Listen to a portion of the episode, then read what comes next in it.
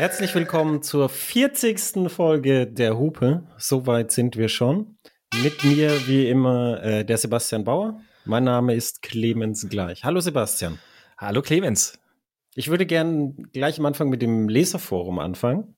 Ja. Wenn es denn recht wäre. Das machen wir. Und zwar spiel mir doch mal den Beitrag vom Alex ein. Genau, ich habe den Alex für uns. Ja, hallo, hier ist der Alex, der Mann mit der aus der eigenen Historie bedingt fest verankerten Überzeugung zum Verhältnis von Fußgängern und Fahrradfahrern in der Stadt. In eurer Folge 39 sprecht ihr über Professor Schuh, der hier in Aachen natürlich eine Legende ist und man nennt ihn auch die Silberzunge, weil er so schön sprechen kann zu jedem Thema und natürlich auch zu seinen Erfolgen, beziehungsweise dass er Drittmittel braucht. Das ist die eine Sache. Die andere Sache, die mir eingefallen ist, wenn er tatsächlich an der Komplexität des Automobilwesens, Automobilbaus gescheitert sein sollte, dann ist das eigentlich ein bisschen komisch, denn er betrieb mal oder betreibt auch noch in seinen vielen Unternehmungen und Dingen, die er eben betreibt, ein Büro für Komplexitätsmanagement. Gruppe ähm, GPS hieß das damals. Ähm, Gruppe Schuh, irgendwas in der Richtung. Gruppe Professor Schuh, das war's. So, lieber Alex, äh, danke für deine Nachricht. Der Herr Schuh ist tatsächlich jemand, der sehr gut reden kann und es gehört auch zu seinem Job, weil er ja viele Dinge auch erklärt. Ähm, aber nur weil jemand eine Komplexitätsforschung betreibt, kann er ja trotzdem einen Fehler machen. Also Komplexität wird ja beforscht und ist ein Problem und er forscht auch dran, weil Komplexität immer und für alle schwer in den Griff zu kriegen ist und dass er mit einem Start-up mehr Probleme hat als ein Autohersteller, den es seit 100 Jahren gibt, ist, denke ich, auch nachzuvollziehen und auch nicht anders als bei anderen ähm, Startups. Es wäre im Gegenteil höchst ungewöhnlich und fast schon übermenschlich, wenn ausgerechnet Herr Schuh keine Probleme mit, äh, mit dem Einstieg in eine uralte Industrie hat, hätte. Also das ich, ich denke nicht, dass es irgendwie schlecht für den Herrn Schuh spricht, ähm, dass, dass es halt nicht geklappt hat. es ist ja ein Versuch. Ein Startup ist ein Versuch. Ein Versuch kann schiefgehen. Mhm. Zeigt ja nur, dass sein äh, Komplexitätsforschungsinstitut durchaus seine Berechtigungszwecke hat. Komplett Komplexität ist eins der höchst unterschätztesten Probleme in der gesamten Industrie und sogar im Dienstleistungsbereich. Ja, das, das stimmt, ja äh, gehört, gehört ja auch ein Stück weit zu meinem, zu meinem täglich Brot. Zum, zum Glück nicht in der ganz theoretischen Ausführung, aber es ist eben nun mal, ja, genau das, was, wo viele Unternehmen scheitern und sich so sehr, sehr, so, so, so, so wahnsinnig schwer mit tun. Siehst selbst sprechen ist so unfassbar komplex. Kommunikation ähm, ist es, komplex. Es passiert immer unvorhergesehene Dinge. Ja. Und auf die muss man reagieren können. Ja. Ich möchte, ich möchte auch, äh, ich habe, ich habe mich in der letzten Folge angeboten, ähm, dass ich, dass ich äh, den, die, die, den ganzen Männern, die, denen es schlecht geht und die, die denken, man kann und darf nicht drüber reden, habe ich mich angeboten, dass ich bekommen habe, war total lieb, dass Leute mich getröstet haben und mir entsprechend ihre Geschichten halt auch zum Thema Depression erzählt haben. Und das fand ich super lieb und nett. Und der Aspekt, den ich mit einem Leser am meisten besprochen habe, ist der, den ich auch letztes Mal schon angerissen hatte. Es ist nicht gut, zu wenig drüber zu sprechen. Ich denke, das ist allen klar. Und es ist aber auch, und das stimmt leider auch, es ist aber auch nicht gut, zu viel darüber zu sprechen. Es ist zum Beispiel, wenn du deine Dämonen in deine Beziehung reinträgst, dann sitzt du da bald allein mit deinen Dämonen. Das ist einfach so und man kann dem Partner da nicht wirklich den Vorwurf machen, dass er nicht äh, ein Abfalleimer für solche radioaktiven Abfälle sein möchte. Da empfiehlt sich dann doch eher der Profi und ich weiß, dass man den nicht kriegt. Das ist so das Kernproblem.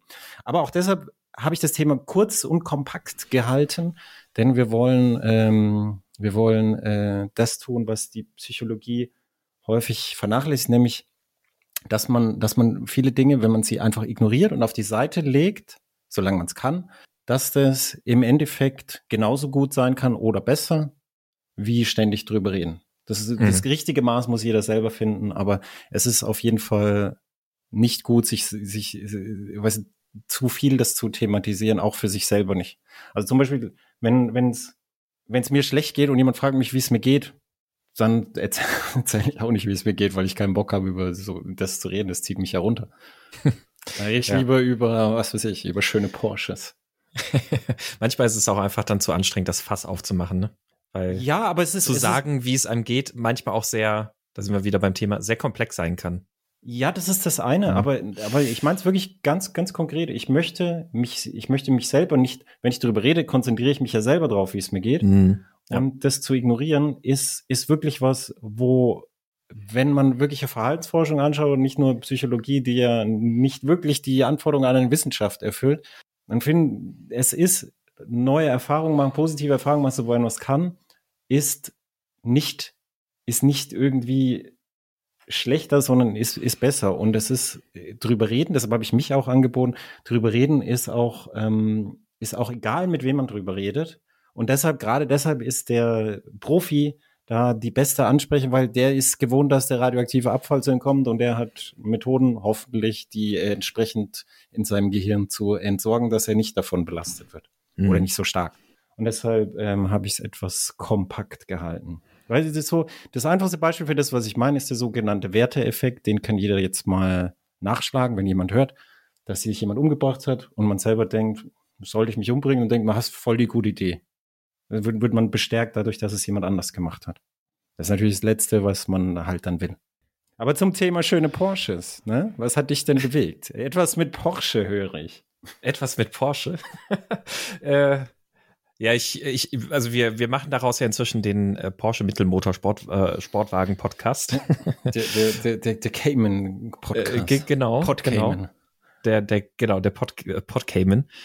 Und äh, ich habe mich tatsächlich ein bisschen überlegt und ich muss aber auch einfach sagen, ich bin in letzter Zeit wenig Testwagen gefahren, weil ich aber gerade gar nicht die Zeit dafür hatte. Und Veranstaltungseinladungen, die ich hatte, habe ich alle abgesagt, weil ich keine Zeit hatte. Ich wollte dich zu Porsche schicken. Du hast genau, abgesagt. Genau, du wolltest mich zu Porsche schicken. Ich habe abgesagt. Aber ich bin Porsche gefahren, nämlich den, den Cayman. Und äh, hat mich wieder sehr bewegt, einfach auch, weil gerade bei mir wieder ein äh, Enthusiasmus-Level für meinen eigenen Cayman gestiegen ist. Ähm, das hat damit zu tun, dass ich im letzten Jahr auf der Nordschleife so ein paar Runden gefahren bin und irgendwann ähm, also Öltemperatur war relativ hoch und ähm, dann jetzt äh, zuletzt im Winter das Getriebe ist ja ein PDK. Das hat so ein paar Mal sehr, sehr komische Schaltvorgänge von sich gegeben, so inklusive Zähneputzen, also so richtig Oh, ähm, okay. wo, wo ich dann auch erstmal so dachte, so, ach, ja, das kann ja jetzt was werden. Schön, äh, ganz toll. Die günstigsten Autos, äh, Teile an dem Auto machen gerade Probleme. Und ähm, da war die Stimmung so ein bisschen getrübt natürlich, was das Auto angeht. Äh, weil ein anderes Auto, das nicht läuft, habe ich ja schon da stehen auf dem Hof. auch Mittelmotor.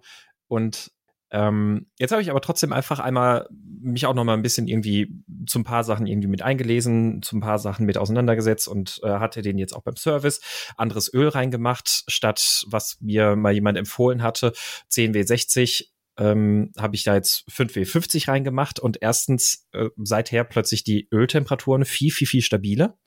Also ähm, überhaupt gar keine Probleme mehr, dass er in, in, in Thema Leistungsabriegelung oder sonst irgendwas geht, was er vorher tatsächlich gemacht hat. Und äh, Getriebeservice-Wechsel oder Getriebeservice auch einmal komplett gemacht, Ölwechsel äh, und Hydrauliköl und Getriebeöl gewechselt und alles Mögliche.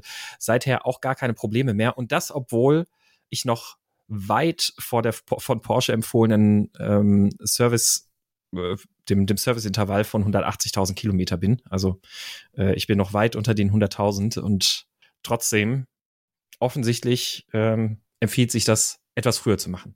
Ja, und jetzt bin ich mit dem Porsche dann letzten Montag mit einem Hörer tatsächlich unseres Podcasts zusammen auf der Nordschleife gewesen. Der hat sich nämlich auch einen ähm, Cayman gegönnt, ein äh, Cayman GTS 981. Vielleicht sollten wir Werbung für Porsche machen ja, und Geld dafür verlangen. Ich, ich glaube auch. Und äh, mit dem habe ich dann zusammen da ein Ründchen auf der Nordschleife gedreht, ähm, insgesamt sechs Runden unterwegs gewesen. Und ich habe mich einfach wieder so sehr in dieses Auto verliebt. Ich habe so viel Spaß gehabt. Ich habe äh, am Ende der sechsten Runde, also die sechste Runde war dann auch gleichzeitig meine flotteste Runde, die ich bisher mit dem Auto überhaupt gefahren bin. Bin mit den Reifen total zufrieden gewesen, mit dem Druck ein bisschen gespielt und ähm, ja, eine Runde hingezaubert, wo ich sehr, sehr, sehr zufrieden war mit dem Auto. Und jetzt denke ich gerade tatsächlich drüber nach, dass ich mir einfach für den Alltag jetzt einen Satz Semislicks hole, ein paar Cup 2. Ähm, weil ich fahre eh die meiste Zeit hier auf kurvigen Eifelstraßen und die Cup 2 kann man auch, wenn es nass ist, noch halbwegs vernünftig fahren. Ja, und, das stimmt. Äh, das, ja, das. Was äh, sind da jetzt drauf? Äh, momentan sind da die Michelin Pilot Sport 4S drauf. Das ist so der sportliche Straßenreifen von Michelin. Mhm. Ähm, auch ein sehr, sehr guter Reifen tatsächlich. Also muss man echt sagen, für einen Reifen, wo man sagt, äh, man hat auf Landstraße sofort ganz guten Grip und viel Spaß und kann da auf Landstraße gut fahren und trotzdem auch mal ein paar Runden Nordschleife fahren oder Rennstrecke generell, gibt's finde ich, fast keinen besseren Reifen, der diesen Spagat so gut hinkriegt. Und ähm, also mit dem, wie gesagt, zweimal einen Druck angepasst über die sechs Runden und dann hat der echt noch so dermaßen gut funktioniert. Ähm, also hellauf begeistert gewesen, sehr viel Spaß gehabt und jetzt bin ich gerade so richtig krass im Cayman-Fieber, gerade wieder, muss ich echt sagen. Äh, überlege jetzt gerade dann doch wieder einfach mir die Jahreskarte jetzt so schnell wie möglich dafür zu holen und so und äh, äh, ja, hat auch Spaß gemacht, mit unserem Hörer da ein bisschen zu philosophieren, weil der selbst auch so viel Hintergrund im Bereich Applikation, Steuergeräte, Programmierung und alles Mögliche hat. Äh, also war auch auf der Ebene sehr, sehr spannend und interessant. Und Jetzt weiß ich, was er mir geschickt hat. Oh, jetzt bin ich gespannt. Ich, genau, ich habe also den, den Hörern ganz kurz zum Hintergrund. Ich habe Clemens im Vorgespräch schon gesagt, da ist jemand, der hat dir mal was geschickt etwas sehr Außergewöhnliches. Und wenn ich dir sage, was er dir geschickt hat, dann weißt du, wer es ist. Aber offensichtlich der, weißt du jetzt schon, was er dir geschickt außergewöhnlich, hat. Außergewöhnlich, nee, weil normalerweise schicken Leute Alkohol. Und er hat keinen Alkohol geschickt, sondern er hat einen leeren Kanister AdBlue geschickt. Richtig. ja. Und genau zwar, der ist es. Zwar äh, einfach, weil es darum ging, ähm, um äh, die Ammoniakverbindung, die sich da bilden können. Und ich habe die Riechprobe gemacht und oh, es riecht tatsächlich nach Ammoniak.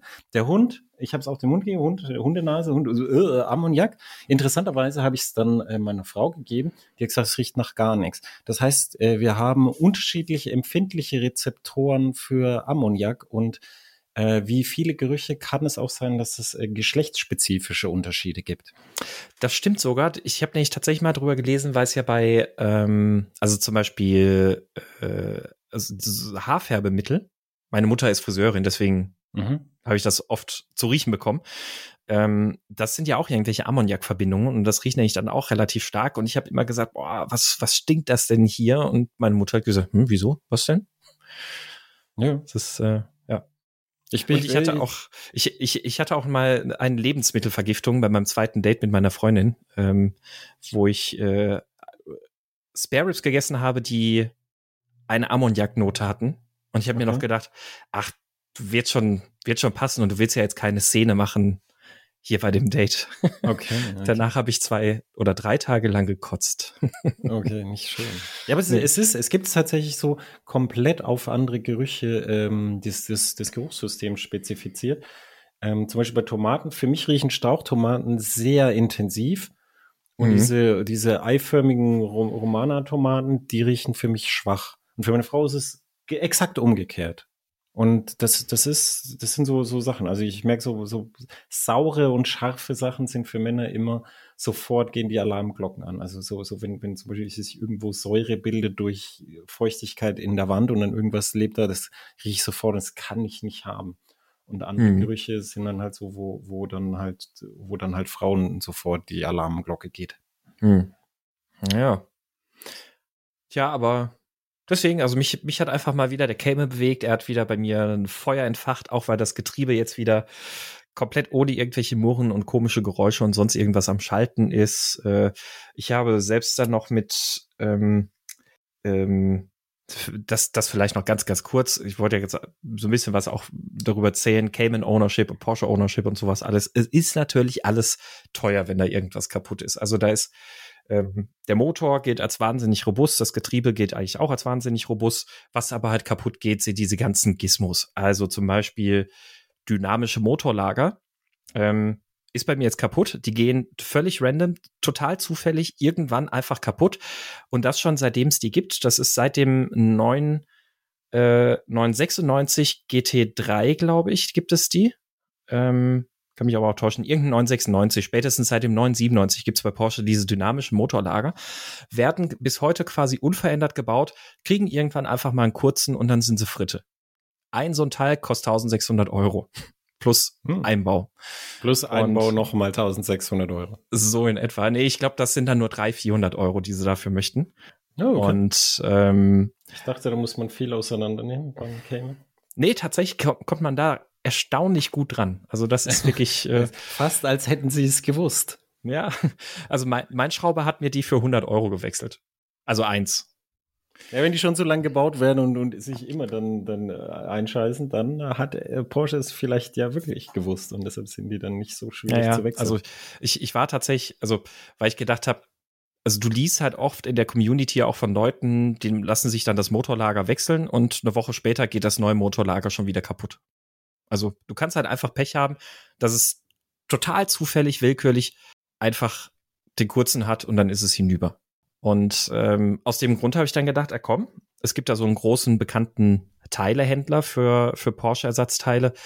Äh, also die sind wirklich seit, weiß ich nicht, seit 20 Jahren gibt's die, die sind auch in der Szene sehr bekannt und sehr, sehr angesehen. Du, du, nenn ruhig den Namen, wir haben doch keine, keine Gründe, einen Namen, eine ja, Empfehlung das, das nicht stimmt. zu nennen. Das, das stimmt. Äh, Teile.com, ähm, ein, ein Teilehändler. Und ich habe das halt bei denen dann ein gebrauchtes Motorlager gekauft, weil es dann halt nur 600 Euro kostet. Ähm, und habe das einbauen lassen dann eben von meinem Schrauber, nur um festzustellen, dass der Fehler weiterhin da ist. Und äh, dann bin ich damit erstmal noch wegen dem PDK-Service hier zum Mantai Racing am Nürburgring gefahren. Die sind ja inzwischen offizieller Porsche Service Partner oder Porsche Service Zentrum.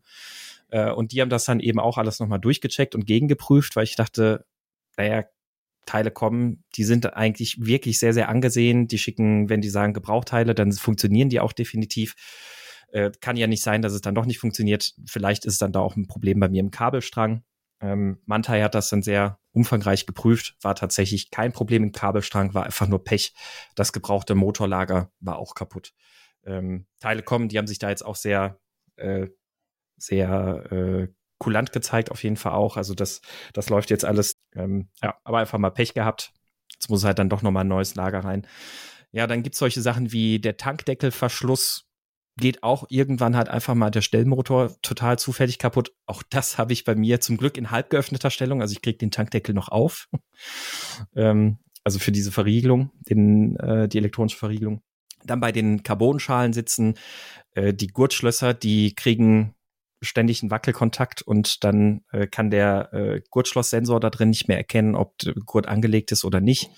Ähm, zum Glück nur so 60 Euro Ersatzteil oder 70 Euro Ersatzteil kriegt man selber schnell getauscht. Aber ja, es ist so ganz viele Sachen, die irgendwie Elektronik sind, die gehen dann halt dann doch ganz gerne mal kaputt. Bei mir ist jetzt zum Beispiel so ein Plastikteil im Getriebe auch noch vom, vom äh, Spoilermotor hinten gebrochen. Muss auch nochmal jetzt getauscht werden. Also ist immer was zu tun.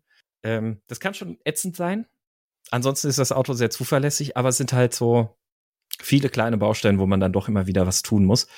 Und ähm, Trotzdem muss ich das dazu sagen, trotzdem lohnt es sich überhaupt nicht für mich, die Approved-Garantie abzuschließen. Das ist ja so, Porsche-Leute und Porsche-Communities sind so ein bisschen seltsam. Das ist bei denen immer so, oh Gott, das Auto hat schon zwei Vorbesitzer, der hat ja, der hat ja keine Approved und oh Gott, oh Gott, oh Gott, das ist äh, unverkäuflich, dieses Auto so ungefähr. Und äh, Approved-Garantie kostet, glaube ich, 2000 Euro alle zwei Jahre. Äh, zweieinhalbtausend Euro alle zwei Jahre, irgendwie sowas in dem Bereich ähm, dann kriegst du solche Teile natürlich ersetzt, außer Verschleißteile. Aber du kriegst dann halt auch, also du, du, du darfst an dem Auto halt überhaupt nichts machen. Ne? Also du darfst keine Reifen fahren, die keine Porsche-Kennung haben. Äh, du darfst schon keine Distanzscheiben mehr drauf machen. Also Porsche bietet ab Werk 7 mm Distanzscheiben an. Kannst natürlich auch einfach von, was weiß ich, äh, H&R 7 mm Distanzscheiben kaufen. Dann kriegst du aber natürlich keine Approved-Garantie mehr. Also wenn dann das Getriebe kaputt geht, dann sagen die, nö, weil sie haben ja da 7 mm Distanzscheiben von H&R drauf. Das sind nicht die Porsche-Zentrum-Distanzscheiben. Ja, ist ja klar, dass dann das Getriebe kaputt geht. Selbstverständlich, ja. So, und bei dem ganzen Geschiss und selbst mit den Kosten jetzt lohnt sich halt einfach nicht eine Approved abzuschließen. Also, wenn ich natürlich jetzt mal richtig Pech haben sollte und der Motor geht hoch, dann, dann hätte sich die Approved gerechnet, aber naja. So die the, the, the, the, the Tales of Porsche Ownership. die kleinste Violine der Welt spielt im Hintergrund dazu. ich möchte ja gar nicht, ich möchte ja gar nicht meckern. So ist es gehört halt die, dazu. Die, ne? die, die Welt, die Welt äh, geht unter und der Porsche Owner spricht sich äh, über äh, die äh, Distanzbuchsen aus. Nein, war ja, nur Scherz. Ja. Ich, äh, ich möchte betonen, ich wollte kein Leid klagen. Nein, aber Gut, es ist, die, die, die äh, erzähl ruhig mehr, du alter Kapitalist von der Porsche ohne Schiff. Wir, wir vom Proletariat hören gern äh, dazu. Wobei ich bin ja, ich bin ja so in der, in der Rage der Porsche-Fahrer bin ich ja am untersten Ende, weil ich solche Sachen ja selbst mache. So, so mhm, ja. äh, der, der, der Porsche-Fahrer von Welt, der lächelt da natürlich nur müde und sagt, also ich stelle mein Fahrzeug auch für 250 Euro die Stunde ins Porsche-Zentrum, um, weiß ich nicht, Wischwasser auffüllen zu lassen für 80 Euro. Äh, Porsche-Preis fürs Motoröl übrigens 25 Euro pro Liter. Ähm, bei 8 Liter hm, kann man sich ausrechnen. Ne? Ich habe es ich, ich hab's einfach im Internet bestellt für 80 Euro für 8 Liter. Ja, dir würde ich auch keine Garantie geben. Ja, wer weiß, wo du das Zeug her hast. Dann. Also wer weiß, ne? Ja. Aus, dem, aus dem Regal für Volkswagen. Ja, ja. naja. Aber gut, äh, was, was hat dich denn bewegt? Bei mir steht gerade der BMW CE04 in der Garage. Mhm. Das ist aber ein Tester. Mhm. Mhm. Äh, wer ihn nicht kennt, das ist BMWs aktueller Elektroroller und die hatten ja vorher schon mal den C-Evolution in zwei Generationen und das war in Sachen A1, den gab es äh, immer auch als A1-Variante, der erste gab es sogar erstmal nur als A1-Variante, ähm, war das einfach der beste Großroller und Kehrseite auch der teuerste. Und jetzt ist er immer noch der beste Großroller und immer noch der teuerste. Und im Prinzip ist es der einzige, der mir einfällt, der überhaupt auf Landstraße, Überland irgendwie, den ich überhaupt empfehlen kann. Also der Rest ist echt Überland, so wo ich denken würde, nee, nee, mach's nicht. Mhm. Ähm, und der, der fährt halt so, was weiß ich, so 80, 90 Kilometer schön Überland, der, der hat schön Druck, der fährt gut. Leider, dadurch, dass er eine große Stirnfläche hat, mal groß drauf sitzt, verbraucht er auch so viel, er verbraucht so viel wie die Zero SS. Die beschleunigt wie ein Superbike, also um die 10 Kilowattstunden auf 100 Kilometer. Oh. Okay. Das, äh, das ist mehr, als ich gedacht habe, weil das ist, wie gesagt, es ist nicht schnell, das Ding. Also es hat, äh, glaube 35 kW oder so.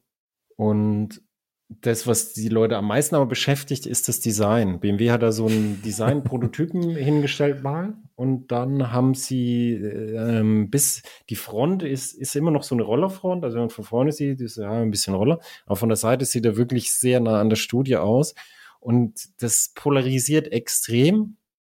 Ich glaube, niemand würde argumentieren, dass das klassisch schön ist. Andererseits muss man auch sagen, welcher Roller ist klassisch schön? Also Rollerdesign ist immer ein bisschen mhm äh, ja, also immer ein bisschen schwierig und bin ich Worauf dir, man sich, denke ich, einigen kann, ist, dass es total interessant gestaltet und äh, interessante Gestaltung ist, ist entsprechend mutig. Jetzt hat BMW halt eine Geschichte von interessanten Gestaltungen, die viele Leute hässlich finden, aber ähm, es passt da gut rein und ich finde es cool. Also ich finde es mhm. sehr cool. Das gucken auch die Leute natürlich sehr. Ja, es sieht von der Seite einfach aus wie so ein Rohr, auf dem man sitzt oder so. Ja, sieht, genau. Das, das sieht aus wie so ein Balken. Ja, ist, ja, genau. Wenn du das, wenn du, wenn du das, so ein Ding in, in deinem Open-World-Spiel Cyberpunk 77 oder so hättest, äh, da würde jeder sagen, ja, genau, da passt rein, jetzt setzt er sich auf diesen Roller und, und fährt da irgendwo hin und dann, äh, dann schmeißt dann um und er schießt jemanden. Also es ist echt, ja, es ich, ich finde es äh, auch futuristisch. Ich finde es auch sehr interessant, dass BMW da solche, diese, diese Stahlräder, diese Gulaschtöpfe äh, verbaut. Ja, Scheibenräder. die sind aerodynamisch sehr gut. Ja. Und nicht zu vergessen, trotzdem billig. Ja, das stimmt, ja. Also, also sind, wahrscheinlich, du, sind, sind wahrscheinlich auch tatsächlich einfach Stahlräder, ne? Das ist eine gute Frage, das habe ich mich auch gerade gefragt, aber fertigungstechnisch es spricht nichts dagegen, die aus Stahl zu machen und ja, einiges dafür. Also, weil dann ist es günstiger. Äh, das, das müsste ich, das müsste ich nachgucken, das weiß ich nicht. Und, Aber es ist wahrscheinlich so, tatsächlich auch leichter. Also es ist ja, ähm, das, das weiß ich noch so auch zum Beispiel bei vielen Fahrzeugen, also zum Beispiel auch bei meinem Smart Roadster und sowas alles. Da war es tatsächlich, wenn du die leichteste Option für die Rennstrecke haben wolltest, hast du keine Aluräder genommen, sondern bist mit den Stahltöpfen durch die Gegend gefahren. Ja, also Stahl, mit Stahl kann man häufig leichter bauen als aus Alu, kommt auf den, den Einsatzzweck an. Genau. Weil Alu ist, ist halt irgendwie äh, viermal so leicht wie Stahl, aber dann eben auch viermal weniger zugfest und dann mhm. gleicht sich das aus und die Festigkeit, die im Alu-Leichtbau zustande kommt, die kommt durch geschickte Hohlraumverteilung halt. Also Mhm. das hat angefangen mit sehr komplexen Strangpressprofilen im Fahrzeugbau und äh, heute geht's dann oft sogar äh, in, in einzelne 3D gedruckte Teile rein, wo halt durch Weglassen und so dann, dann viel gemacht wird. Ähm, wobei man halt sagen muss, wenn du jetzt äh, eine SLM-Maschine hast, dann kannst du dasselbe ja mit Stahl auch machen. Mhm. Der große Unterschied für mich ist als Winterfahrer Korrosion. Also Stahl und Korrosion ist halt immer ein Thema. Ja, das stimmt. Und Alu und Korrosion ist zwar auch ein Thema, aber bei Alu-Korrosion, da bildet sich halt Aluminiumoxid, das weiße Zeug da. Und es ist auch nicht schön, aber es frisst sich nicht rein, weil die, die Schicht wird dann, die wird dann inert und irgendwann geht's dann nicht mehr weiter. Und bei Stahl Mhm. ist Rost dann halt porös und flockig so. Und dann kann sich halt Rost durchfressen und das kennt äh, jeder, der schon mal ein altes Auto gehabt hat, dass irgendwann ist es durch. Ja. Und äh, passt tatsächlich ein Helm rein, also auch ein ganz konventioneller, normaler Helm in den Roller? der- also der- nicht in die Felge, in den Roller. Ja, der- genau, es hat ein Helmfach und da passt ein Integralhelm rein. Der, Ja, der cool. Mike, also ein Kollege äh, von der Mo und vom BMW Motorradheft, BMW Motorräderheft heißt das, Entschuldigung. Der hat schon auf der Präsentation seinen Helm reingesetzt und der, der, Mike hat so einen richtig fleischigen Kopf, also es ist ein großer Helm Mhm. und der passt Integralhelm rein, ja. Hm. Mhm. Also das, das Teil ist total cool. Man hat so wie die anderen BMWs, hast du ja an de- deiner Tour ein BMW gesehen, hat so ein Smartphone-Fach mit Kühlung Mhm. und dann hat äh, hier Navigationsanzeige vom Smartphone auf dem Tacho, so wie bei dem Tourer, den du getestet hast, bei der RT Mhm. war es, glaube ich. Genau, ja. Und weißt du, auch so, so das ganze Konzept ist, ist gut. Und jetzt, jetzt Okay. haben sie jetzt auch die, die Einstellung von dem Tripzähler ist halt immer so, oh, sind ins fünfte Untermenü irgendwie für einen Tripzähler. Aber sie haben dem Teil jetzt eine Favoritentaste verpasst und da habe ich jetzt halt einfach dieses fünfte Untermenü draufgelegt und dann komme ich halt auch schnell zu Ah. meinen Tageskilometern. Das hat übrigens die RT auch gehabt, wie ich äh, später erfahren habe, nach dem Test. Sie hatte nämlich ähm, in der linken Seitenverkleidung sind, glaube ich, vier solche Favoritentasten gewesen. Und äh, bei der alten RT war das so, dass diese vier Tasten rein auf die Radiosenderspeicher belegt waren. Äh, und deswegen hatte ich die bei der neuen ET einfach ignoriert und ausgeblendet. Aber tatsächlich kann man auf diese vier Knöpfe da dann nämlich auch jetzt Infotainment-Funktionen legen. Ja, und beim Roller ist halt ein, ein so ein Kippschalter am Lenker. Mhm. Ähm, oben äh, irgendwie Favoriten und unten irgendwas anderes und äh, Ja. alles gut. Das ist, das ist diese Elektroroller, da interessieren sich gerade ganz viele Leute dafür, weil also im, im Campingbetrieb, dass du halt noch ein Fahrzeug mitnimmst ähm, und dann halt irgendwie für den Betrieb in der Stadt. Und da gibt es einige Sachen, aber die sind echt, ey, das ist echt von der Qualität echt grenzwertig. Ja, Und- wir hatten ja schon mal drüber gesprochen, über den äh, Seat. Seat Mo, genau. Und der Äh, gilt Mo, noch ne? als, als, als recht gut. Und Oh. da ist halt einfach so, so halt, der BMW-Roller ist halt arschteuer. Was, was kostet Mhm. der? 12.000 Euro oder so, gell? Äh, Keine Ahnung. 12.000, 13.000? Ich, ich weiß es gar nicht, aber er ist, er ist günstiger, als er damals war. Der, der erste C-Evolution hat 15,5 gekostet. Äh, und kostet gebraucht jetzt immer noch 8.000. Also es ist sehr teuer, diesen BMW zu fahren, aber die Dinge funktionieren deutlich besser als alles andere, was die Konkurrenz an den Start geschoben hat. Und deshalb gibt's, das ist ja auch dann der Grund, überhaupt die Konkurrenz zu kaufen, weil die halt günstiger sind. Wenn man sagt, ja, ich, ich will eh nur beim Campen zum Bäcker fahren, ist mir egal, dann geht natürlich auch was anderes. Mhm. Ja, es sind 12.000 Euro tatsächlich, ja. Ähm, hast du ein paar Daten, also wie wird er geladen, welche, also welche, welche Anschlüsse hat er an Bord? Ich habe eine Vermutung, aber Anschlüsse. also wahrscheinlich einfach Typ 2. Genau, der hat einfach einen Typ 2 Stecker Mhm. und wie bei Zero hat, äh, hat BMW so ein scheibenweises Ladesystem, also es ist äh, modular aufgebaut und du kannst ähm, du kannst eine, eine zweite Scheibe Ladegerät halt da einbauen und dann kannst du mit bis zu 6,6 kW sind's, glaube ich, also Mhm. äh, Mhm. 30 Ampere einphasig, kannst du dann laden. Und Mhm. äh, das ist, ist schon ganz cool, weil die Batterie nicht so groß ist. Allerdings habe ich es ausprobiert. Das ist halt, äh, das ist halt nur ganz kurz. Also, also ich habe es ich hab's bei 39 Prozent oder so angesteckt. Da, da wäre es natürlich unten drunter noch, noch weniger. Aber bei 39 Prozent steckst du an, dann hast du drei Sekunden 30 Ampere und dann geht's schon runter auf 20. Oh. Also es ist, äh, es ist mhm. jetzt nicht so, dass du, dass, dass du das wirklich bis zum Ende. Auch da bei Zero ist es besser, weil du diese hohe AC-Ladeleistung, was bei, bei Zero halt der Vorteil ist, wenn du im Hinterland fährst, dass du halt nicht DC brauchst, sondern halt eine hohe AC-Ladeleistung mit dem kleinen Akku halt kriegst. Und das bleibt relativ lang, relativ hoch. Und das mhm. ist bei BMW nicht so. Also kann man hoffen, dass der Akku dann länger hält, aber das ist immer so, so, weißt du, für mich ist das immer so, so, ein, so ein Mittelweg. Ich will selber dosieren können, wie ich meine Sachen schone. Aus dem einfachen Grund, weil wenn ich weiterkommen will, dann ist halt nichts mit schonen. Mhm. Und, und da, da bin ich dann lieber auf der Seite von Tesla, die, die halt den Akku halt prügeln. Und dann, wenn ich es halt überreiß, dann ist er halt schneller kaputt. Das, das ist ja dann, weißt du, so, wenn, wenn du jetzt so wie du mit deinem Porsche da fährst, ja klar, dass die Motorlagerung kaputt geht. Weißt du, das ist einfach so. Selbstverständlich. Also, Kar wenn du Karussell fährst, ist sie kapput.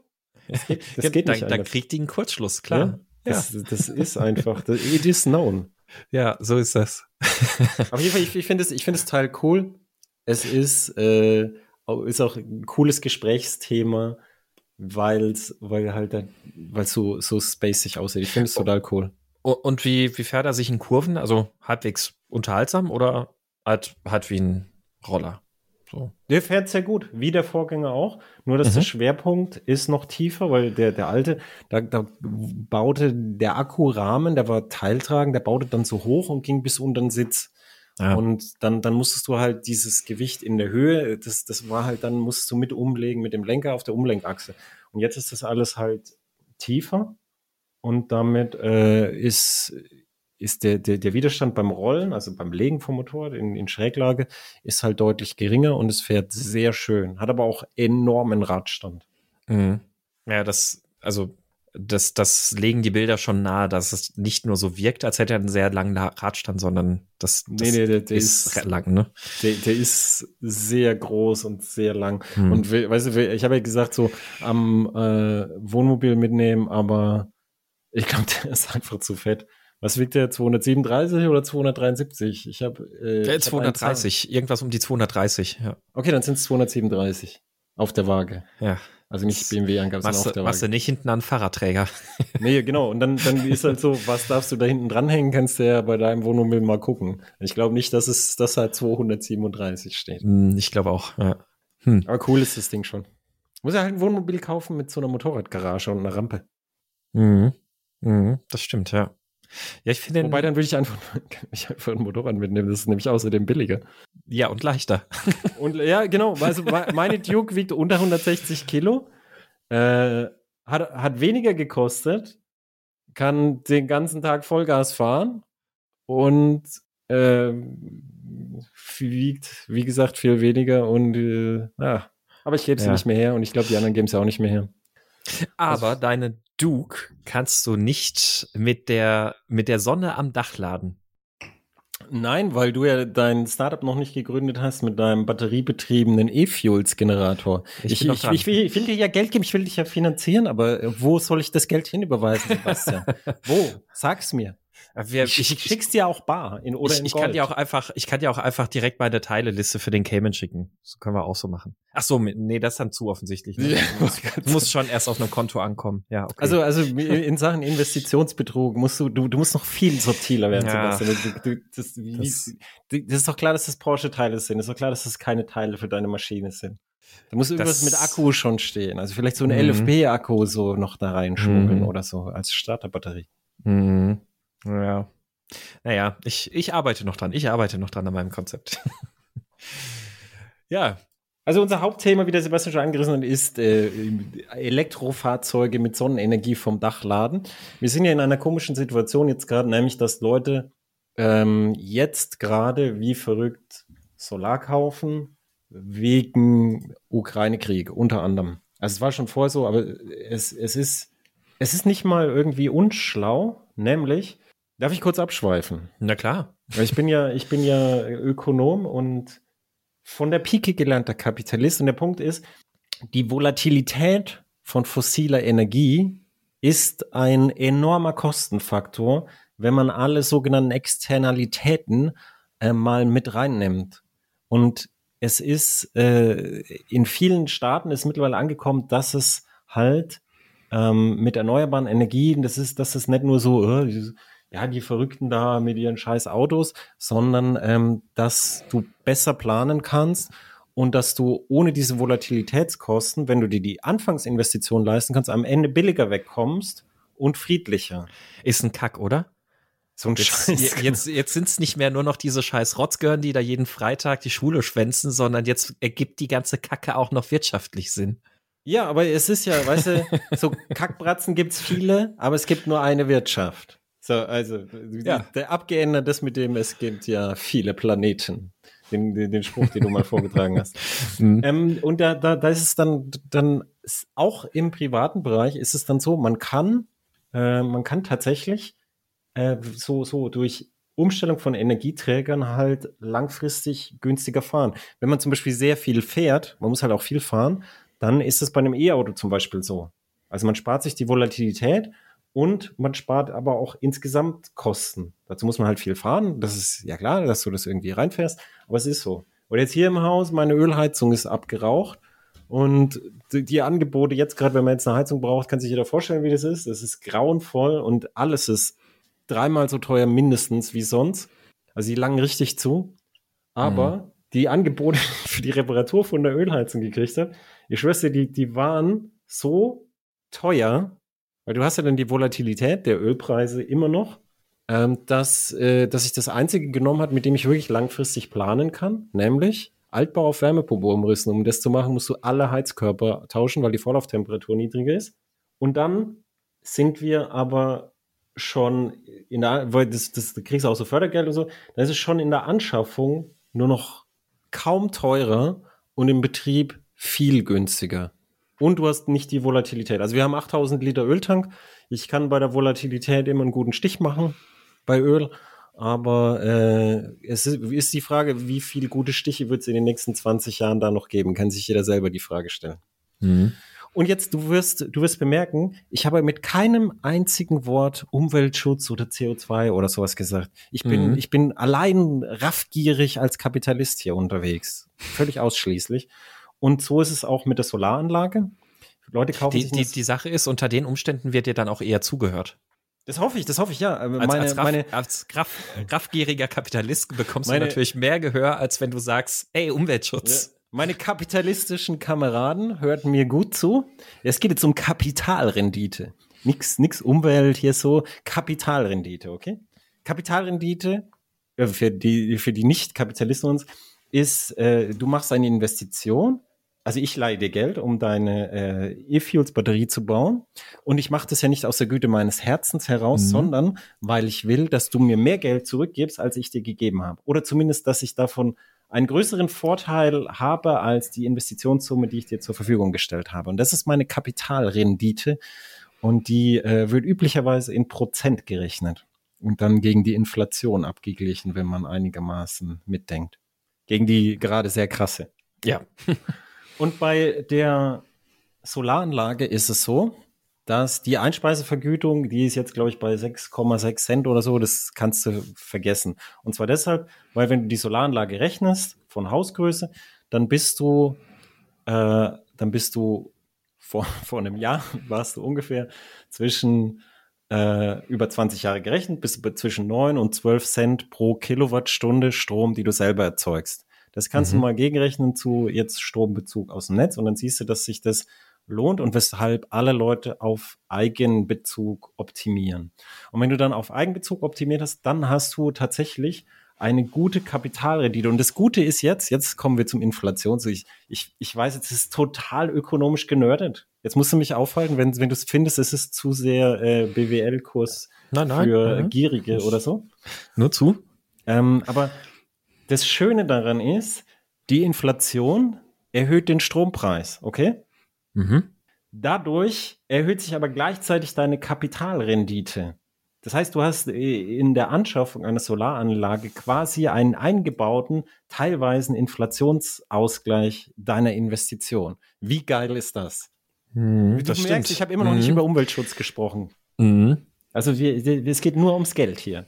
Die, die Porsches müssen irgendwie bezahlt werden.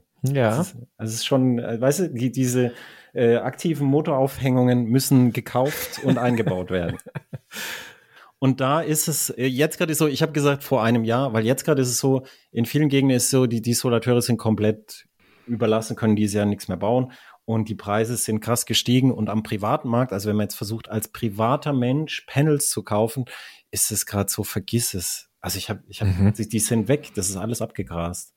Und da, da kann man teilweise sogar wirklich besser dastehen, wenn man zu einem gewerblichen Anbieter geht, weil die oft halt noch Kontingente haben. Und dann haben die halt nicht dieses geile neue Hyundai 425 Watt Panel, sondern ist es halt irgend so ein schimmliges 370 Watt Panel.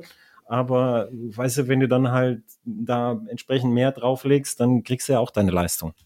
Ja. Und es ist verfügbar und die, die haben äh, häufig dann, also im Vergleich zu wie es am Privatmarkt gerade abgeht, echt noch faire Preise. Kommt drauf an, halt, wer es macht, natürlich. Mich, mich interessiert jetzt gerade mal, ähm, aus dem, was du gesagt hast, könnte man jetzt die Mathematik machen. Das überfordert meine Kapazitäten jetzt gerade in dem Moment. Äh, aber aus dem, was du jetzt gesagt hast, ab wann wird sich das jetzt rentieren? Also ab, ab wie vielen Jahren hätte man, wird sich das amortisieren? Wohl wissen natürlich, dass es sehr, sehr schwer gerade zu sagen ist, weil ja Ölpreise und sonst was alles so extrem volatil sind.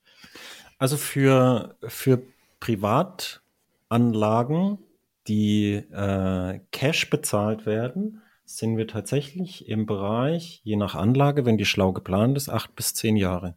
Oh, krass. Die Anlagenlaufzeit ist aber locker 20 Jahre. Ja. Und es gibt viele Anlagen aus der ersten Generation, die sind, die, die laufen seit 25 Jahren und mehr.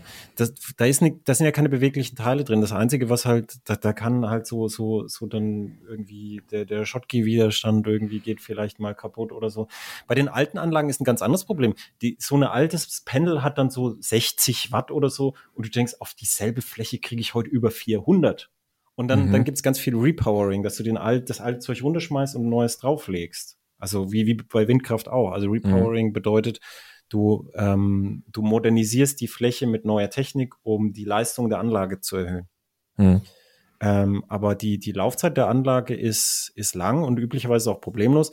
Und in den Laufzeitkosten, die in den Kilowattstunden drin sind, ist eingerechnet Wartungskosten und ist eingerechnet, dass äh, der Wechselrichter in den 20 Jahren einmal getauscht wird. Mhm. Weil das ist oft so, dass nach zehn Jahren der Wechselrichter getauscht werden muss. An manchen läuft auch länger, aber es ist, es ist für liebe Kapitalisten, es ist nie schlau, mit Dingen zu planen, für die man Glück haben muss.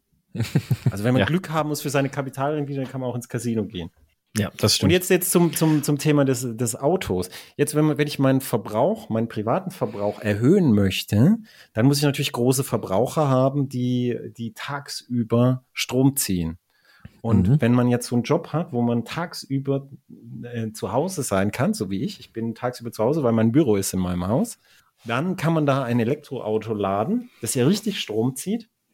Und dann wird es nicht eingespeist. Jede eingespeiste Kilowattstunde wäre gut für die Energiewende, aber die kostet dich ja Geld, weil du kriegst 6,6 Cent, aber du zahlst ja um die 10 Cent dafür. Das gilt es zu vermeiden. Die muss dann ins Auto und dann fährst du damit schön durch die Gegend. Mhm. Weil sonst müsstest du ja aus dem Netz beziehen mit Schnitt jetzt in Deutschland gerade über 40 Cent. Mhm. Und äh, das, äh, das ist tatsächlich für viele Leute gerade sehr interessant.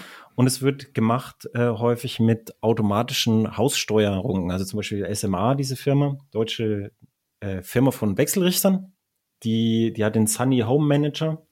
Und äh, der, der regelt dann halt, der, der steuert halt die Wallbox so an, dass, äh, dass, dass möglichst also du kannst dann einstellen, dass möglichst nur Sonnenstrom in dein Auto kommt. Und alle überschüssige Leistung, also wenn die Verbraucher im Haus versorgt sind, alle überschüssige Leistung schmeißt du dann aufs E-Auto und dann kriegst du ganz gut was weg. Oder in meinem Fall die Wärmepumpe, die hat auch einen Speicher. Und dieser Speicher ist ein Wärmespeicher. Das ist einfach so, so ein knapper Kubikmeter Wasser.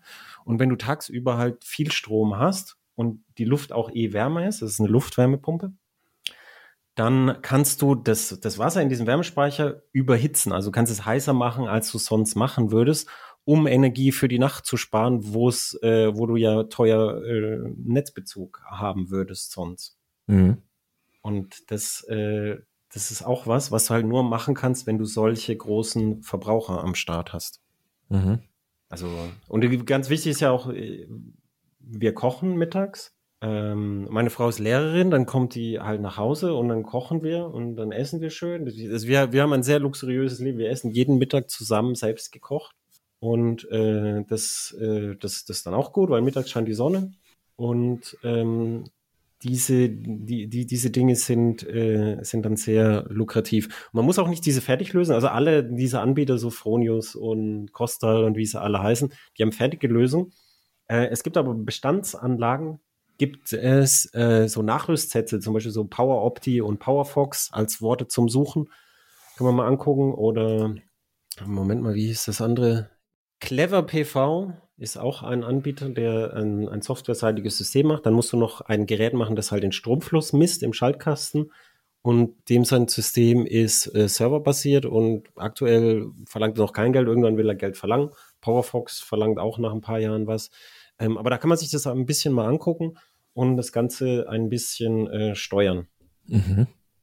Also Solar- und Eigenverbrauch wenn wir jetzt gerade noch mal zurück auf losgehen, was brauche ich denn, damit ich mir ein Elektroauto zu Hause mit der Sonne laden kann? Also ich brauche erstmal die Panels. Du brauchst die Panels. Mhm. Brauch, also kann man da sagen, ja, mindestens so und so viel Watt sollten die schon ballern, damit das lohnt? Ja, es gibt in der, in der Solarszene gibt es das Wort, macht die Dächer voll.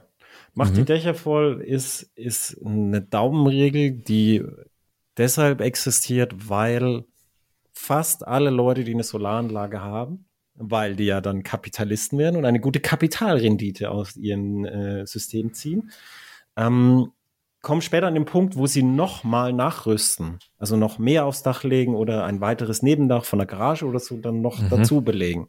Und dann ist es häufig so, dass sie sagen, es wäre eigentlich günstiger gewesen, das in der Anschaffung, das in einem Rutsch zu machen. Wenn es mhm. günstiger ist in der Anschaffung, ist deine Kapitalrendite ja höher. Mhm. Und deshalb gibt es diesen Spruch, macht die Dächer voll. Da muss man jetzt zu dieser Situation jetzt allerdings ein bisschen vorsichtig sein, weil die Preise halt gerade so hoch gestiegen sind aufgrund der hohen Nachfrage. Du weißt ja, der Markt regelt alles in wunderbarer Weise perfekt. Und deshalb ist jetzt, wo viel Nachfrage ist, auch ein hoher Preis da. Und mhm. den rufen die Anbieter dann auch gerne ab. Also auch, wie gesagt, von Heizung. Die, die, die Bundesregierung hat gesagt, erneuerbare Energien im Heizbereich und so. Weißt du, was der Flaschenhals ist? Es gibt nicht annähernd genug Heizungsbauer, die das bauen können. Mhm. Also das ist äh, es und deshalb nehmen die halt jetzt gerade das Dreifache und die Leute sind froh, dass sie überhaupt irgendwo was kriegen. Mhm. Wenn es viele viele Leute sind fangen jetzt an und äh, und bauen sich selber Heizungen ein. Also so, so, so, äh, kann, kann man jemand ins Haustechnik-Dialogforum gehen und, und gucken, wie die Leute sich selber Heizungen einbauen. Hm. Also kein großer Trend, aber ein kleiner Nischentrend. Hm. Hm, okay. Gut, also dann äh, baller ich mir jetzt da das ganze Dach voll mit Solaranlagen.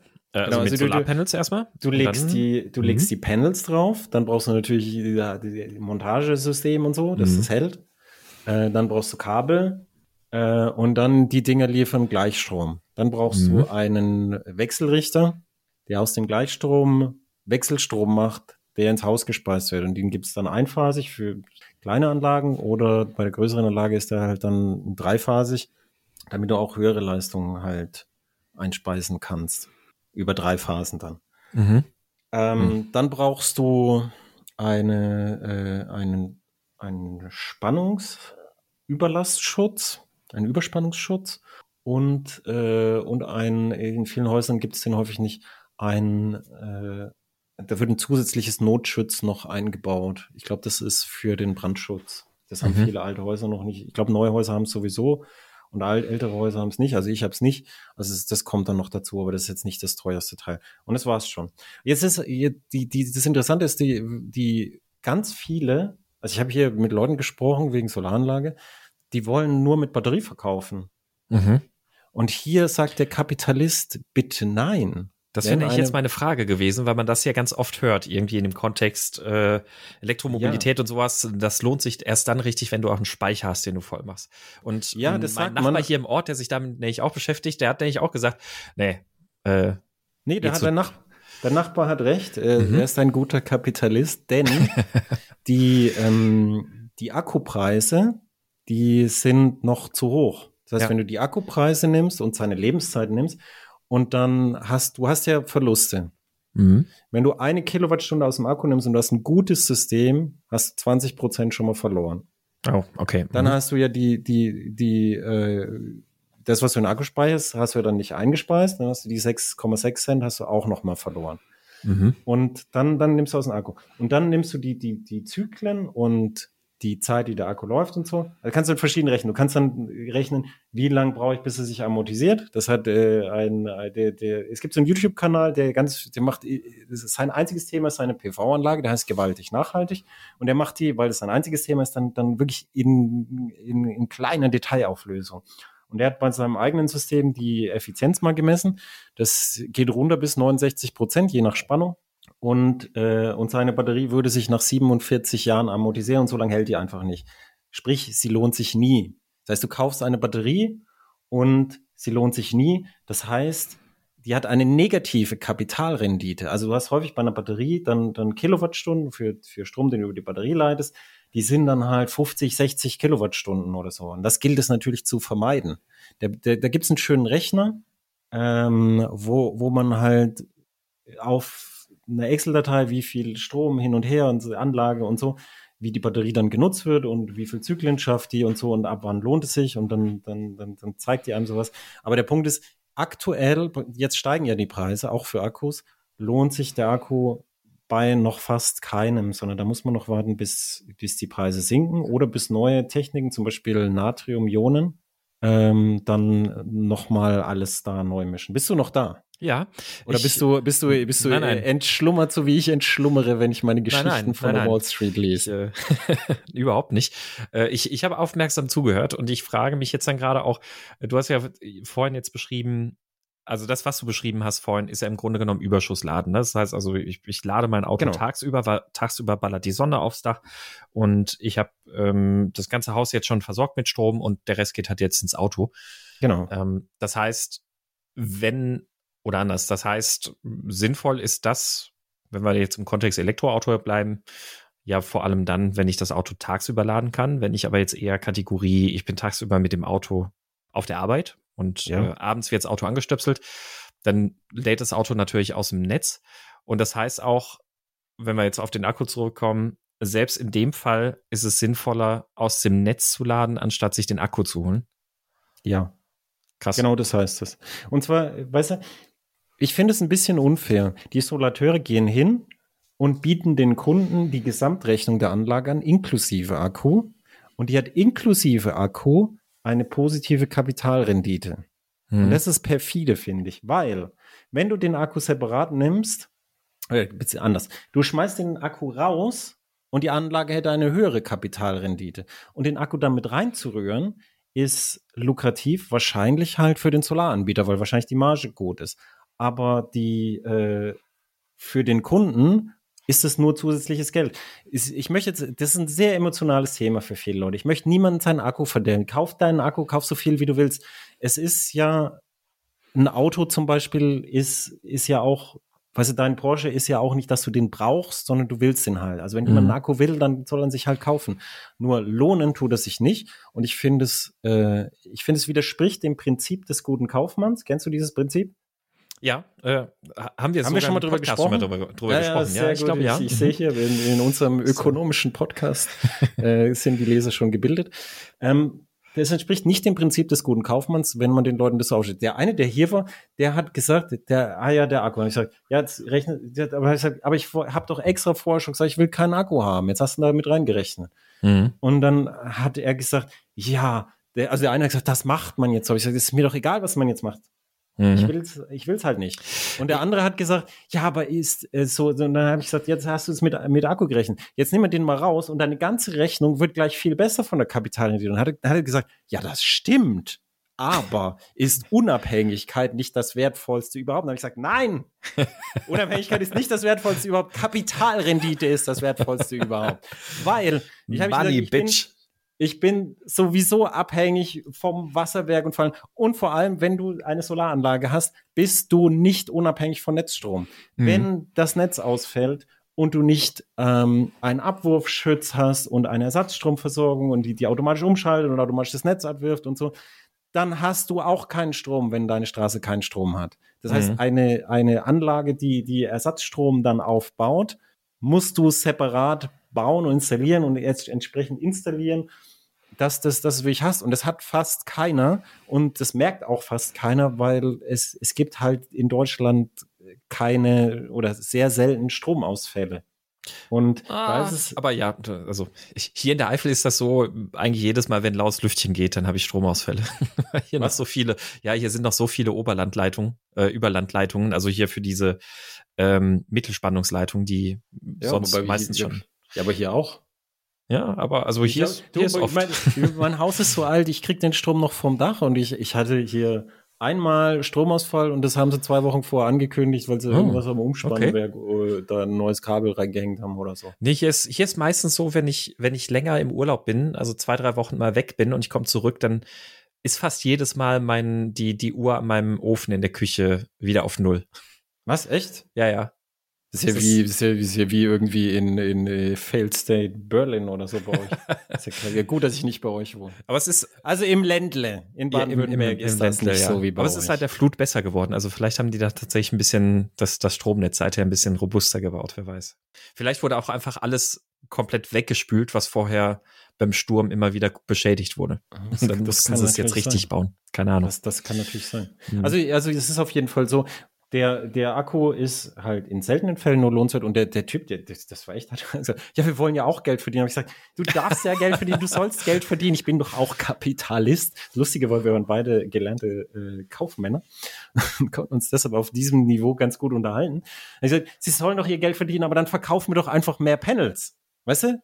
Ja. Sch schmeiß den scheiß Akku weg, verkaufen für dasselbe Geld mehr Panels, dann kannst du auch den Stich machen. Ich habe nie wieder was von ihm gehört. Er hat gesagt, er fragt da mal, aber das, sie wollen eigentlich so ihre Pakete. So. Krass. Und das ist, das ist äh, offenbar so, dass, äh, dass es lukrativ ist für den Solateur, diese Pakete mit Akku zu verkaufen. Und ich schätze, weil die Marge ganz gut ist. Mhm.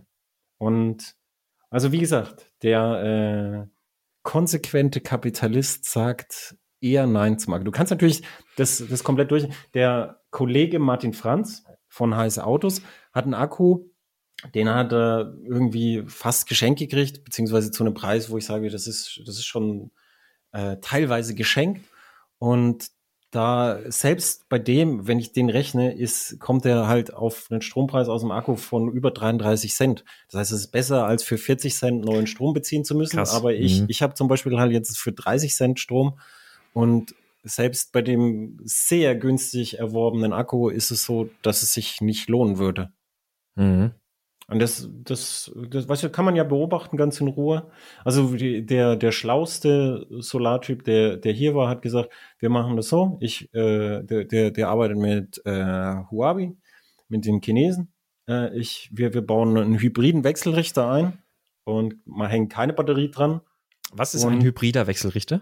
Ein hybrider Wechselrichter ist ein Wechselrichter, der einen Spannungswandler auf der Gleichstromseite hat, damit die Batterie gleichstromseitig eingebunden, eingebunden werden kann. Mhm. Da wird die Spannung dann hochgesetzt, dann wird die Batterie geladen und dann hast du nämlich, ähm, dann sparst du dir nämlich einen Weg über einen Umrichter, als wenn Mhm. du die Batterie, sonst ist es so, dass du die Batterie wechselstromseitig anbietest und dann hat die Batterie noch mehr einen eigenen Wechselrichter und du verstehst, wo das Problem liegt, Mhm. wenn, du- wenn du, wenn du über zwei Wechselrichter da jede Kilowattstunde da weißt du, eins, zwei, also jede, jede Kilowattstunde geht ja dann dreimal über einen Wechselrichter. Das Mhm. macht sie natürlich, äh, da, da geht natürlich viel Abwärme dann einfach verloren. Ja. Und er, also der, und da hat er gesagt, wir hängen wir keinen an, dann, dann kannst du abwarten, wie sich die Preise entwickeln und dann, äh, wenn, wenn, wenn die, wenn die Preise doch in nächster Zeit so werden, dass es sich lohnt, dann können wir immer noch eine Batterie reinhängen. Mein einziger Schmerz damit ist, dass es jetzt gerade keine Hybridwechselrichter gibt, weil entweder haben viele Leute diese Idee oder die Hybridwechselrichter sind halt selten, weil die Leute sie brauchen für ihre Akkuinstallation. Da habe ich ihm gesagt, Also wegen mir kannst du auch einen normalen reinbauen. Ich, ich sehe nicht, dass in den nächsten zehn Jahren die Batterie so billig wird, dass es sich für mich lohnt, weil ich bin ja hier den ganzen Tag. Hm. Und ähm, weil wir ja gute Kapitalisten sind, ähm, die nehmen natürlich mit, was sie kriegen können. Und das heißt, welche Förderprogramme gibt es denn, damit ich mein Auto quasi elektrisch vom Dach laden kann? Äh, es gibt, das ist, das ist häufig Ländersache. Interessanterweise in manchen Bundesländern werden Akkus gefördert, was ich ganz interessant ah. finde. Das ist aber trotz, trotz Förderung ist es, ist es häufig es werden, so, dass die, dass sie nicht, dass sie sich nicht rentieren. Das muss, das muss man dann auch rechnen. Pelletöfen gefördert, also. Muss, ja, das stimmt. Muss ja nicht wie, heißen, wie, dass Förderungen möchte, clever sind. ich möchte anmerken, ich habe keinen Pellet, äh, ich habe keinen Pelletofen bestellt, obwohl es der viel geringere Aufriss gewesen wäre. Äh, an, an der Stelle müssen wir wahrscheinlich auch noch das, das Wissen ergänzen, dass du auch schon mal, dass, dass du mir auch mal geteilt hast, weil das vielleicht vielen nicht ganz so bewusst ist bezüglich, ähm, wie viel CO2 eigentlich in Holz gespeichert wird. Und das, es kam vor kurzem ja auch noch eine Studie genau zu dem Thema raus, dass nämlich diese ganzen äh, auf Nachhaltigkeit bei der Holzverbrennung ausgerichteten Studien im Grunde genommen alle falsch rechnen, weil das, was an CO2 kurzfristig in die Atmosphäre geballert wird durch die Holzverbrennung, langfristig viel zu langsam erst wieder eingeholt werden kann durch die, das, was mit neu gepflanztem Holz und mit neu gepflanzten Bäumen eingespeichert wird.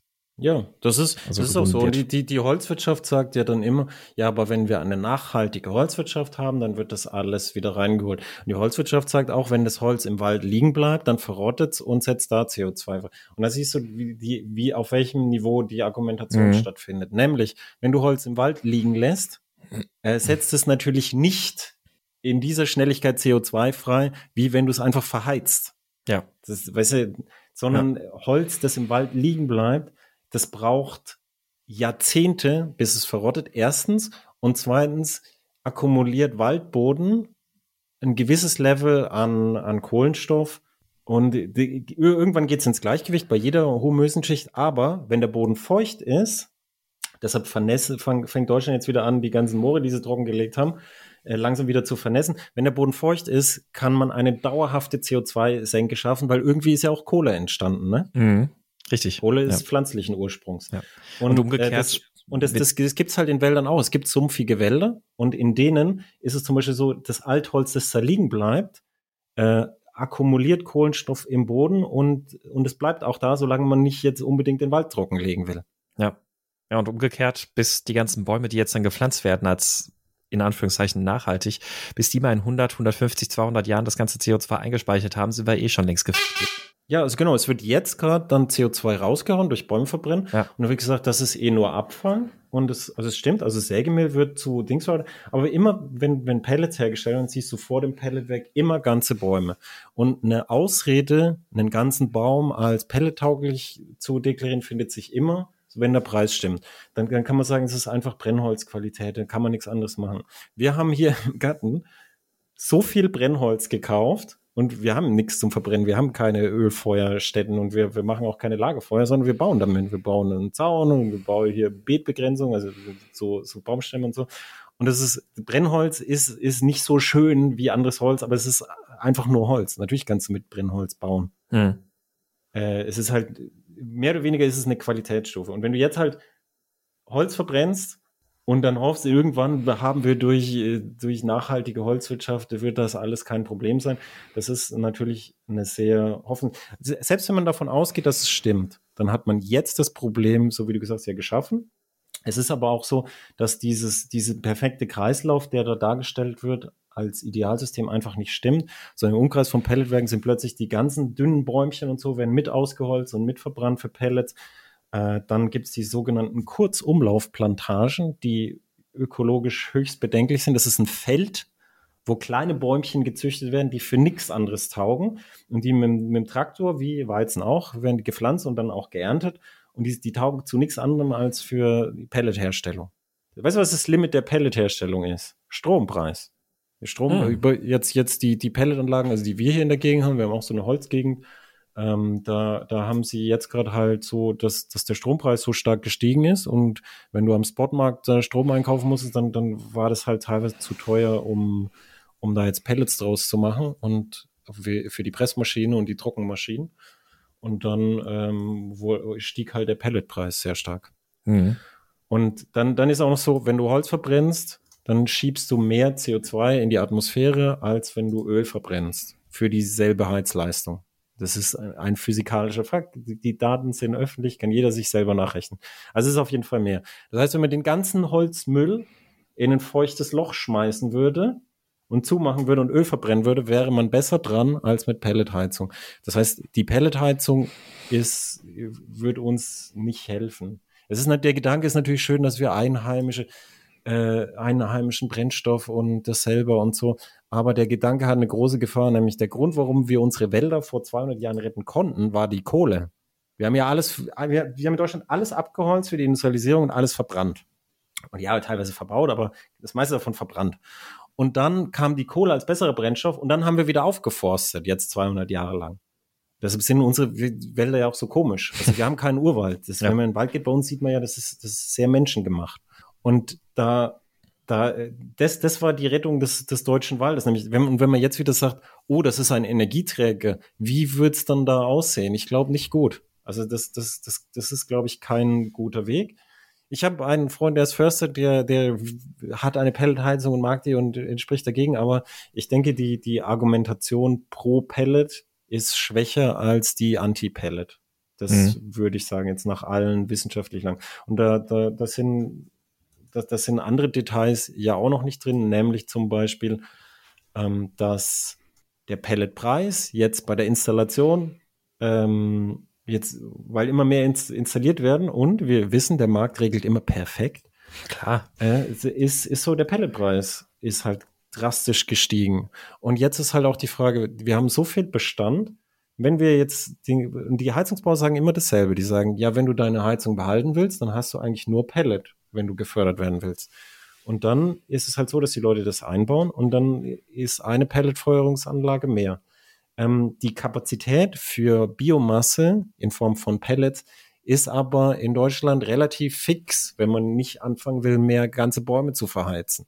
Und dann, dann ist es halt so, wenn es jetzt mehr Verbraucher gibt, werden entweder mehr Bäume verheizt, das ist eine Möglichkeit. Eine andere Möglichkeit ist, es wird mehr Holz vom Balkan investiert, wo gerade die letzten Urwälder Europas abgeholzt werden. Und dann kommt ein schöner, äh, nachhaltiger Forstwirtschaft-Aufkleber drauf. Die sind da, die nehmen es da oft nicht so genau. Da geht es halt um viel Geld. Und mhm.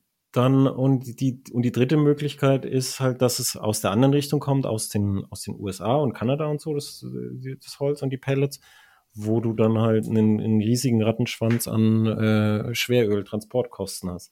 Aber Sebastian, wir schweifen hier komplett. Genau, ab. das, da, das da wollte ich halt jetzt gerade nichts kurz, mit Kapitalrendite zu tun. ich, ich wollte gerade einhaken, auch an der Stelle tatsächlich nochmal. Äh, denn nochmal zurückkommt auf die ursprüngliche Frage war ja, also ich, wir sind ja abgebogen, weil ich gesagt habe, naja, es gibt ja auch äh, äh Förderungen, die nicht unbedingt alle sinnvoll sind. Und ich meine, gut, im Bereich E-Auto brauchen wir gar nicht über die ganzen unsinnigen, blöden, dämlichen Förderungen sprechen. Aber ähm, ich möchte in den Worten von Porsche antworten, nämlich die Förderung, wenn die anderen sie nehmen und du nimmst sie nicht, ja klar, dann bist du ja am freien Markt im Nachteil. Also nimmst du sie. Natürlich, genau. So, aber deswegen noch mal kurz zurück auf die Frage, was, äh, was, womit macht der der Staat mir den äh, Wechsel oder das, das Draufzimmern von Solarpanels, vielleicht auch noch ganz speziell, um mein Elektroauto zu laden. Ich weiß nicht, ob es da noch mal was Spezielles dazu gibt. Ähm, womit macht er mir das schmackhaft? Also wie gesagt, die, die KfW-Förderung ist zu Ende für Wallboxen. Dann gibt es in manchen Ländern eine Förderung für Batterien. Ähm, dann gibt es in manchen Ländern eine Förderung für Photovoltaik für Neubauten.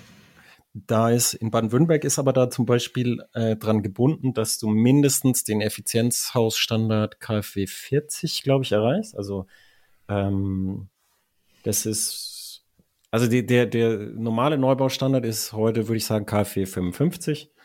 Ähm, das heißt ein bisschen besser als das, was üblicherweise neu gebaut wird, musst du dann kommen, damit du äh, deine Solaranlage gefördert. Das gilt aber nur für den Neubau. Und für den Altbau gibt es bei uns zum Beispiel gar keine Förderung. Und früher war das so, dass, dass die Förderung der Solarenergie darin bestand hat, dass die Leute halt unfassbare Preise pro Kilowattstunde bezahlt gekriegt haben. Du hast ja am Anfang, vor langer Zeit, vor über 20 Jahren, hast ja über 50 Cent die Kilowattstunde gekriegt. Mhm. Also mein Nachbar hier hat, hat eine Anlage, der kriegt 38 Cent pro Kilowattstunde äh, von seinem Dach und steht davor und sagt immer, ah ja, da kommen heute jetzt 150 Euro wieder rein.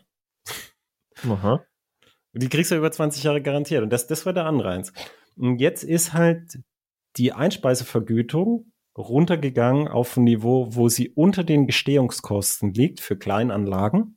Und damit äh, ist, musst du äh, ohne den Staat auskommen und ähm, selber durch den Eigenverbrauchsanteil äh, auf deine Kapitalrendite kommen. Deshalb ist, ist bei der Solaranlage dann, dann auch so dieses, das habe ich so ein bisschen so gedruckt bei dem Macht die Dächer voll, weil wenn du dann Dach zu voll machst, also wenn du eine kaufmännische Optimierungskurve zählst, wo deine optimale Kapitalrendite ist, dann kannst du bei einem zu vollen Dach wieder sinken, weil dein Eigenverbrauchsanteil nicht so hoch sein kann, dass du das große Dach hast. Also das große Dach ist immer noch eine lukrative Geldanlage, aber nicht so lukrativ, wie wenn sie die richtige Größe hätte. Und da kommt es dann drauf an, ob du dein Geld anderweitig in vergleichbar guten äh, Renditeobjekten anlegen kannst. Das ist dann mhm. immer die Frage. Mhm. Das ist ja jetzt gerade schwierig geworden. Wo willst du dein Geld anlegen, Sebastian? In Porsches. Was haben die für eine Kapitalrendite? Minus 300 Prozent. Also aktuell, also im, in, in Sachen Kaufpreis, trotz 20.000 Kilometern, liegt mein Auto momentan im Marktwert immer noch über meinem ursprünglichen Kauf. Also äh, der aktuelle Marktwert liegt über dem Kaufpreis tatsächlich. Äh, wenn ich jetzt natürlich meine Kosten für das Fahrzeug einrechne, ähm, dann ist es eine negative Rendite, aber äh, ich möchte auch sagen, dass, dass, dein, dass dein Porsche ist, ist, ist auch, wir haben ja von Benjamin Graham gesprochen, dein Porsche ist ein Spekulationsobjekt und kein Investitionsobjekt. Ja, das stimmt. Also, ja. also du könntest darauf spekulieren, dass, dass dann dass eine plötzliche Cayman-Knappheit äh, dich so trifft, dass du ihn für 100.000 Euro verkaufen kannst. Das, so. das stimmt, ja. Es, es gibt tatsächlich gerade Cayman-Knappheit. Es ist der, der Markt bei Mobile ist wahnsinnig leergefickt. Äh, ich oh, habe auch diese. Woche sehr, verkaufen, sehr, verkaufen. sehr, sehr überraschend festgestellt, äh, ich muss den Lotus echt so schnell wie möglich jetzt fertig machen und verkaufen. Oh, ist eine Lotus-Knappheit eingetreten? Ja, dieser, die, der Eimer ist momentan locker 25.000 Euro wert. Ähm, ja, hau weg, also, ne? Ich habe für das Auto 16.000 gezahlt. Ja, sehr gut. Ja, optimal, oder? Das ist total irre. Ja, das, also wer einen Lotus kaufen möchte, bitte, bitte hier melden. Edis erste Serie gerade sehr gefragt, äh, weil Edis gibt's halt jetzt nicht mehr. Ja. Ja, ähm, ja, ich weiß nicht, haben, haben wir, ich, ich überlege gerade, haben wir die, die Aspekte alle drin? Eigentlich schon, oder? Ja, eine Frage hätte ich noch, und zwar, wie sieht das denn aus mit, ähm, also ist jetzt schon irgendwas absehbar, wie sich da die gerade die, die Seite der Einspeisevergütung und sonst was alles in den nächsten Jahren möglicherweise ändern wird. Also gerade ja auch, weil Thema EEG-Umlage und sonst was alles ist ja auch irgendwie im äh, Ja, wir haben jetzt das Osterpaket gesehen. Mhm. Und im Osterpaket gab es für die Kleinanlagen äh, keine Verbesserungen. Ich denke, das kann man so sagen. Auch hier schaut bei dem, ich, ich weiß leider nicht, wie er heißt mit äh, Vornamen, schaut bei diesem gewaltig nachhaltig vorbei der, ähm, der spricht ganz ausführlich über das Osterpaket im Hinblick auf Kleinanlagenbetreiber von auf Privatdächern, weil er ja selber einer ist. Der spricht da sehr ausführlich drüber. Ich denke, wir können es zusammenfassen. Für Kleinanlagen in Privatbesitz, nee, ändert sich jetzt nicht viel, sondern die Regierung hat die Bedingungen verbessert für große Anlagen. Und jetzt, mhm. jetzt, jetzt, jetzt tut mir leid, aber jetzt muss ich doch von Umweltaspekten sprechen, Sebastian, nämlich das ist aus umwelttechnischer Sicht auch richtig so, weil die vielen Kleinanlagen, die optimiert sind auf Eigenverbrauch, die sind gut für den Kleinkapitalisten mit seinem Häuschen, dass er halt eine Kapitalrendite hat. Aber wir wollen ja den Strommarkt umbauen und einen höheren Anteil der Eigenenergieversorgung generieren in Deutschland. Und dazu brauchen wir halt eingespeisten Strom. Und mhm. den liefern halt die großen Anlagen und deshalb werden die jetzt äh, stärker gefördert und nicht die kleinen Anlagen jetzt da, das ist natürlich traurig für jemanden, der äh, gerne mehr Geld hätte, aber jeder hätte gerne mehr Geld. Das ist die Natur des Kapitalismus. Und es kann nicht jeder mehr Geld kriegen. Du musst ja einfach nur genug Geld haben, um so eine Großanlage zu bauen. Das ist richtig, Sebastian. Das hast du sehr gut also, erkannt. Diese, ja, diese ja, armen möchte gern Kapitalisten, ey.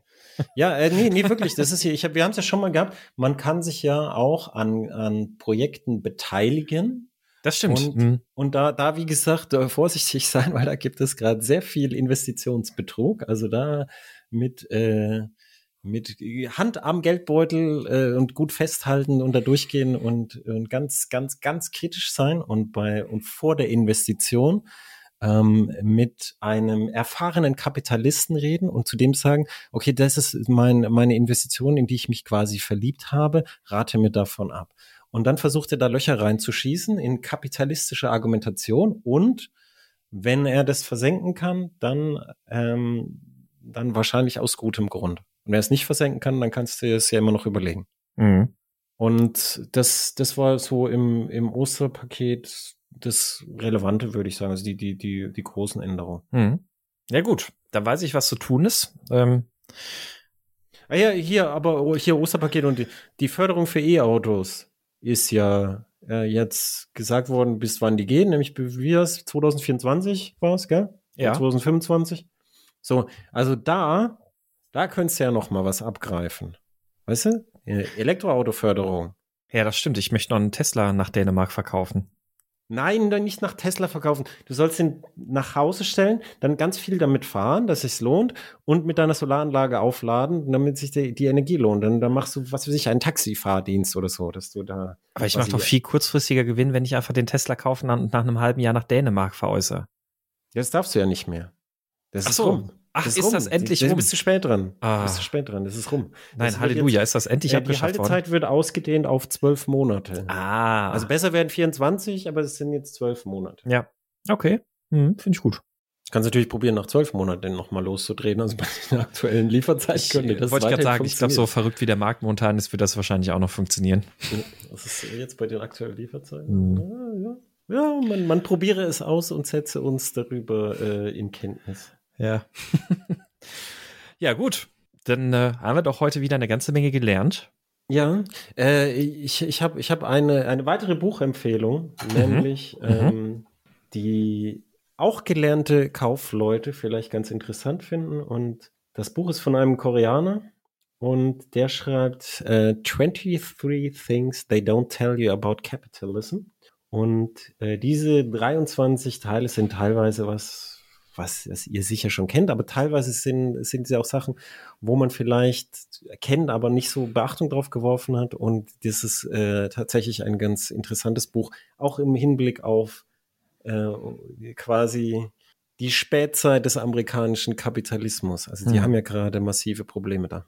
Tipp 22 hat mein Leben verändert. Der Tipp 7 wirst du nicht glauben. Also Punkt. Das musst du jetzt sagen, ja.